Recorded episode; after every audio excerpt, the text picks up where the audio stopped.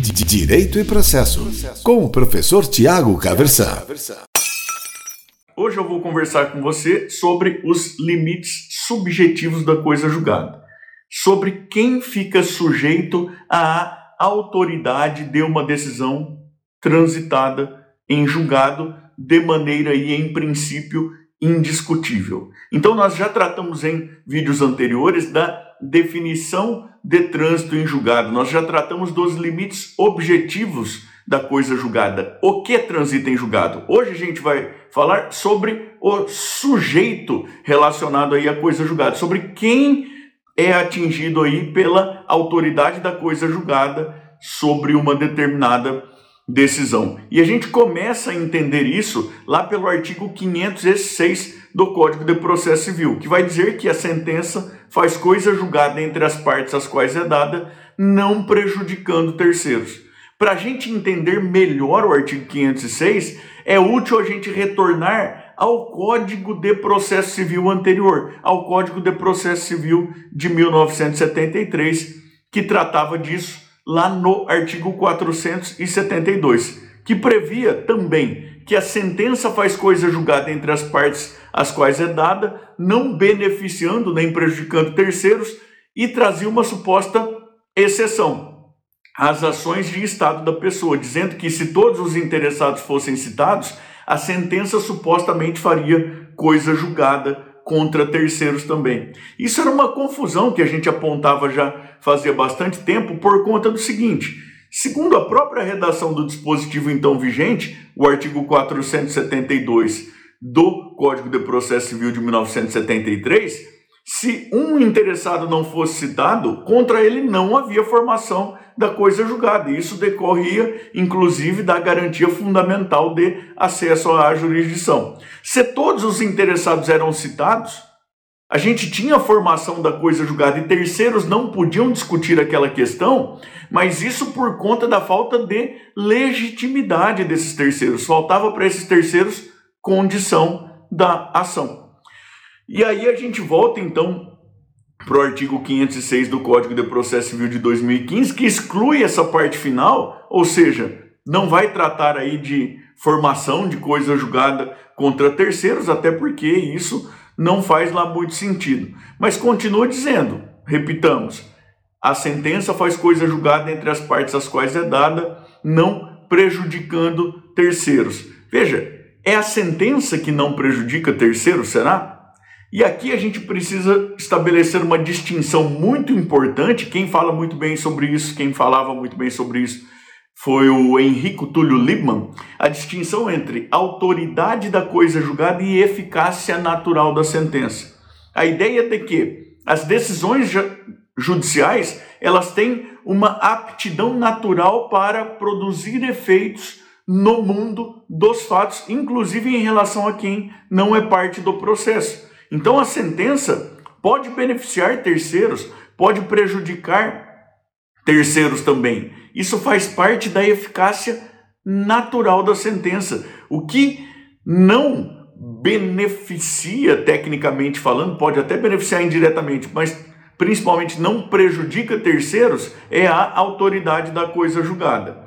Agora, esse terceiro atingido pode discutir a sentença? De novo, a gente vai ter que ver se estão presentes, no caso aí, as condições da ação, legitimidade, interesse processual. Imagine aí que o seu pai, por exemplo, seja proprietário de uma chácara, mas que quem utilize efetivamente essa chácara em finais de semana para fazer churrascada, festa de piscina e tudo mais, seja você com os seus amigos. E aí imagine que o seu pai sofra uma ação adjudicatória qualquer, uma ação aí relativa posse ou propriedade dessa chácara e que ele perca, vamos, vamos imaginar o pior cenário possível, ele perca a propriedade da chácara nessa ação.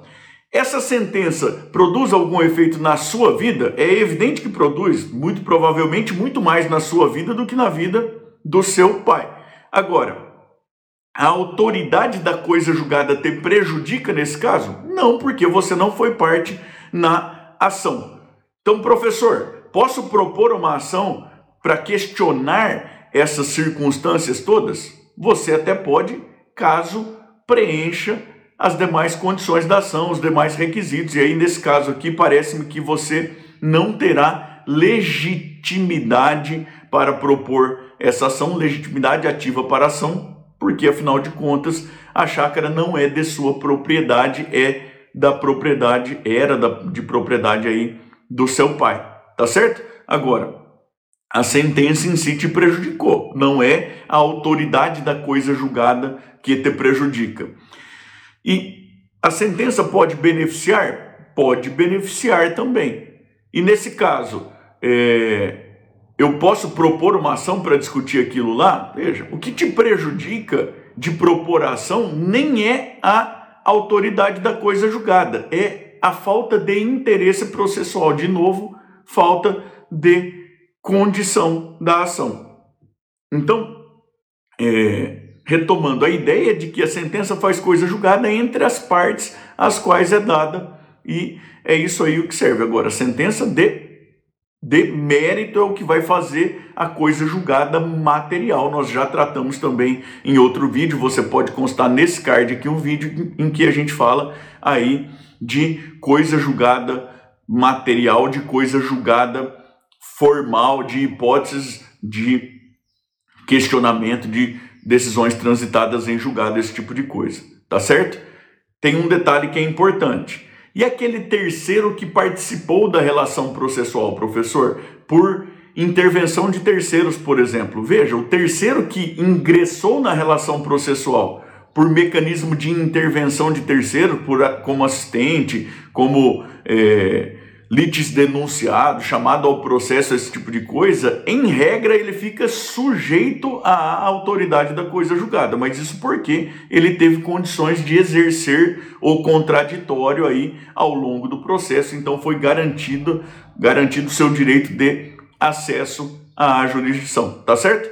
E também acredito que é útil falar neste mesmo vídeo aqui hoje da coisa julgada nas ações coletivas, matéria que é regulada lá pelo artigo 103 do Código de Defesa do Consumidor. O artigo 103 do Código de Defesa do Consumidor, ele vai dizer que há quando a gente trata da jurisdição coletiva, possibilidades de extensão da autoridade da coisa julgada a terceiros que não tenham participado do processo. Agora, de novo, é, parece-me que a gente deve pensar aí sobre a possibilidade de a sentença produzir efeitos na vida de terceiros para beneficiá-los e que isso faz parte da eficácia natural da sentença, que não é exatamente a autoridade da coisa julgada que vai, vai se estender aos terceiros aí.